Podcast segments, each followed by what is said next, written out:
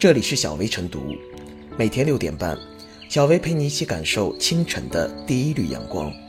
同步文字版，请关注微信公众号“洪荒之声”。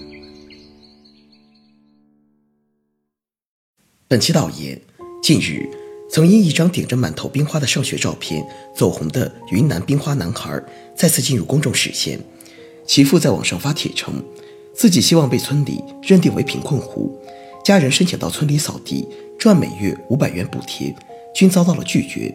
对此，当地村委会回应称，核实发现，冰花男孩家不符合建档立卡户标准。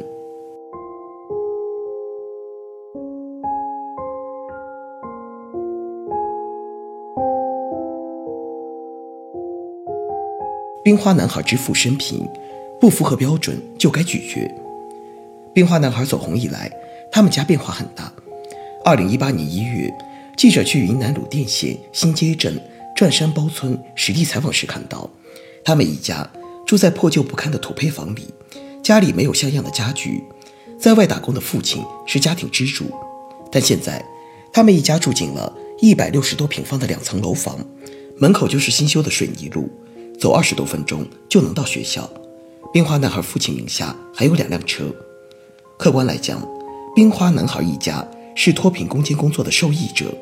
那张照片引发关注后，社会各界纷纷捐资捐物。云南青基金会启动“青春暖冬行动”，学校设施、校舍大幅改善。得益于相关补贴政策，他们家盖了新楼房。冰花男孩父亲换了工作，每天有两百元左右的收入。然而，在冰花男孩父亲发布的网帖中，我们没有看到他对社会的感恩，反倒读出了几分贪婪与不讲道理。他的社交账号的认证信息是“冰花男孩父亲”，可能他觉得儿子的知名度能让地方干部对自己更重视，甚至在认定贫困户、安排公益岗位时特事特办。事实上，记者在一些贫困地区调研时发现，像冰花男孩父亲这样争当贫困户的案例并不罕见。他们已经脱贫摘帽，却总盯着贫困户身份的好处，因此，当地村委会核实冰花男孩家庭收入和资产情况后，拒绝了不合理诉求。这种坚持原则的做法值得点赞。当前正是我国决战决胜脱贫攻坚的关键时期，精准扶贫、精准脱贫任务愈发繁重，精准食品已成为一项基础性工作。只有按照统一的标准。通过规范的流程和方法，找出真正的贫困户，了解其贫困状况，分析其致贫原因，摸清帮扶需求，才能为精准扶贫提供科学依据。精准食贫应当求真务实，杜绝不讲原则的特事特办。试想，如果出名就能走绿色通道的恶例一开，恐怕会有一些人剑走偏锋，甚至靠恶意炒作博眼球，吸引媒体关注。当地村委会照章办事，传递了清晰信号，有助于让那些争当贫困户的人放弃不切实际的幻想。扶贫先扶志是实践反复证明的经验。归根结底，脱贫攻坚还是要在激发贫困户内生动力上下功夫。全面小康路上一个都不能少，贫困户精准识别不容打折扣。要让有少数心存侥幸的人明白，幸福都是奋斗出来的。实现从争当贫困户向争当脱贫户转变。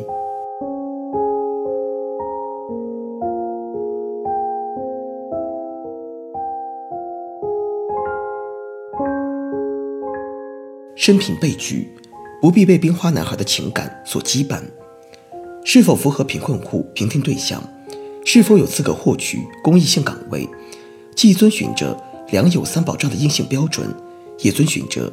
有比较才有鉴别的情理法则，在硬性标准上，云南省印发的二零一九年度关于进一步完善贫困户退出机制的通知《贫困户退出标准》中，涵盖了人均收入、住房安全、义务教育、基本医疗和饮水安全等几项关键指标。无论是住房安全还是义务教育，以及王福满的父亲王刚奎每月近四千元的务工收入。对照每项指标，不难发现，冰花男孩家没有一项符合贫困户评选标准。未被获批符合事实认定情况，说明当地在执行标准上还是比较严格的。至于公益性岗位的获得，需要以贫困户资格作为前置条件，于情于理都不容置喙。同时，总体比较来看，冰花男孩的经济状况在当地也算得上比较好的。如果连有车有房、条件尚可者都可以获评贫困户，取得公益性岗位的名额，势必损及社会公平正义。从法理上讲，冰花男孩的父亲王刚奎有权这么做，这是每个人都具有的基本权利。但并不意味着每种申请都会获得通过，每种诉求都会得到满足。从情理上讲，因为有了冰花男孩头顶风霜上学的特殊背景，其父亲申请贫困户被拒后，在网上发帖的做法，则让人内心五味杂陈。二零一八年一月九日，冰花男孩因为一张照片在网上引起广泛关注，偶然的内部工作照片能引发网络围观。社会良善在其间发挥着关键作用。事实上，冰花男孩固然是个体的模样，却是一个庞大群体的形象浓缩。累其者不知凡几，有过此经历者，被勾起了内心感同身受的记忆；无此经历者，也被场景所感动，让内心朴素的情感此际充分溢露。确切说，云南一扶贫工作者骂贫困户。和云南昭通一村民拒绝签字脱贫被通报等扶贫领域的公共事件发生后，对冰花男孩之父申请贫困户被拒的做法，若是没有理性的认识与判断，则很容易被先前朴素的情感所左右，而忽略了对客观事实的尊重。但情归情，理归理，在社会爱心给予冰花男孩们以同情与援助之时，如何避免？因为过度关注和呵护而出现情绪的变化、思维上的改变和价值上的走偏，是当前需要面对和亟待解决的课题。否则，关心、爱护、救助式的给予与保护就会成为伤害，并产生负面示范。在理性与感性之间，个体要避免被感性的情感所控制，实现理性的事实评判并不容易。多数情况下，我们极易出现情感上的偏好，并最终导致对事实本身的无视。情感左右下的情绪偏好和认知偏差，会带来某种强烈的暗示与诱导。在情感上，我们反倒不希望冰花男孩的父亲提出权利救济时申请，并陷入利用舆论的嫌疑中。此争议真正的价值在于，有了云南一贫困工作者骂贫困户和云南昭通一村民。拒绝签字脱贫通报的一系列新闻后，在当前这个情感稀缺而又泛滥的时代，如何避免被情感所羁绊，而培育基于事实上的理性情感和公共认知，既是一个素养维度，更是一个文明指向。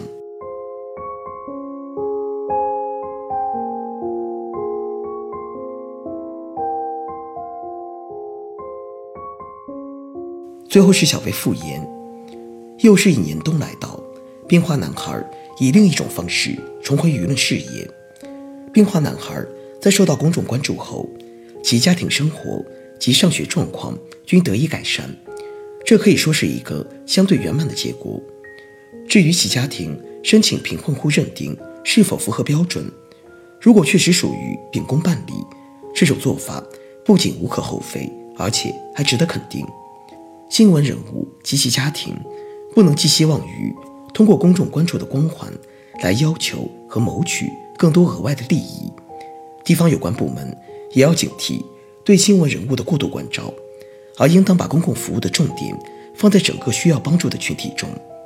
无论是否新闻人物，都要一视同仁对待，这是每一个公民都应当得到的国民待遇。